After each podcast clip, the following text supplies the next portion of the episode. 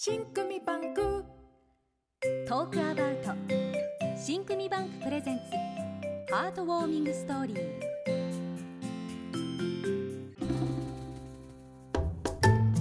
本日のハートウォーミングストーリーは厳しく昔かたぎの上司とある若手社員の話です。本日のハートウォーミングストーリー帰ってきたボールペン。数年前私は新社会人として今の職場で働き始めた。直属の上司はいわゆるおじさん。親よりも年上の上司を見て正直がっかりしたのを覚えている。上司は昔かたぎの人間で仕事は一生懸命やるものという人だった。仕事はお金を稼げればいいと思って入社した私とは真逆のタイプ。当然私と上司の相性は最悪でいつも怒られてばかりだった。その日もミスした私に上司が「この前も教えたろ。なんで同じミスをするんだ」と怒ってきた。さらに上司は嫌みったらしくスマホばっかいじって手書きでメモを取らないからダメなんだと言ってきた。以来上司は口癖のようにメモを取れ。メモを取れ。というようになった。何度も言われて腹が立った私はだったら言う通りにしてやる。これで文句もないだろう。とメモを取るようになった。するとだんだんとミスも減りできる仕事も増えてきた。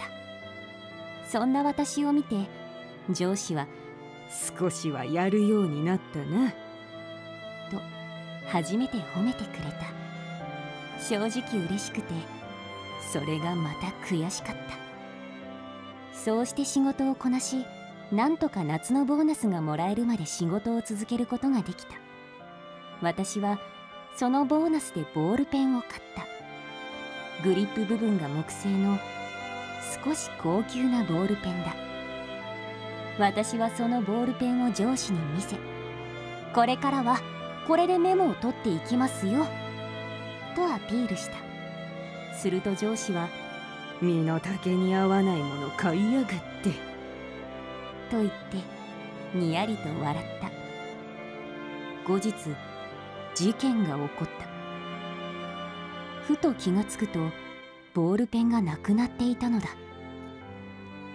どこかで落としたのか置き忘れたのか誰かに取り違えられたのか全くわからない。落ち込んでいると上司が声をかけてきた。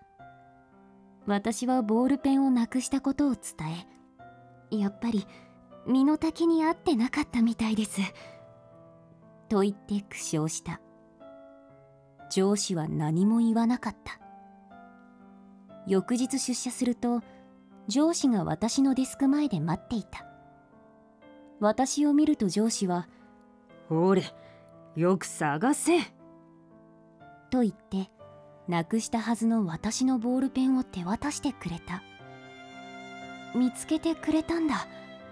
そう思った私は嬉しくて喜んだがある違和感に気づき思わず「あっ!」と声を出した剥がしたはずの小さな値札ラベルがついていたのだ。私はこの時上司の優しさに気がついた。だがあえてそのことは口に出さずこっそりラベルを剥がした。私は心の中で上司に感謝し同時に初めて仕事本気で頑張ってみようかなと思えた。現在私は後輩たちの教育係になっている。そんな私の最近の口癖は手書きでメモを取りなさい。である。この放送は新組バンク公式 YouTube チャンネルでも視聴することができます。ぜひそちらの方でもご覧ください。トークアバウト新組バンクプレゼンツハートウォーミングストーリー。構成たける朗読桜木つぐみでお送りしました。新組バンク信用組合は身近な金融機関としていつもあなたに寄り添っています。近くにいるから力になれる。新組バンク信用組合。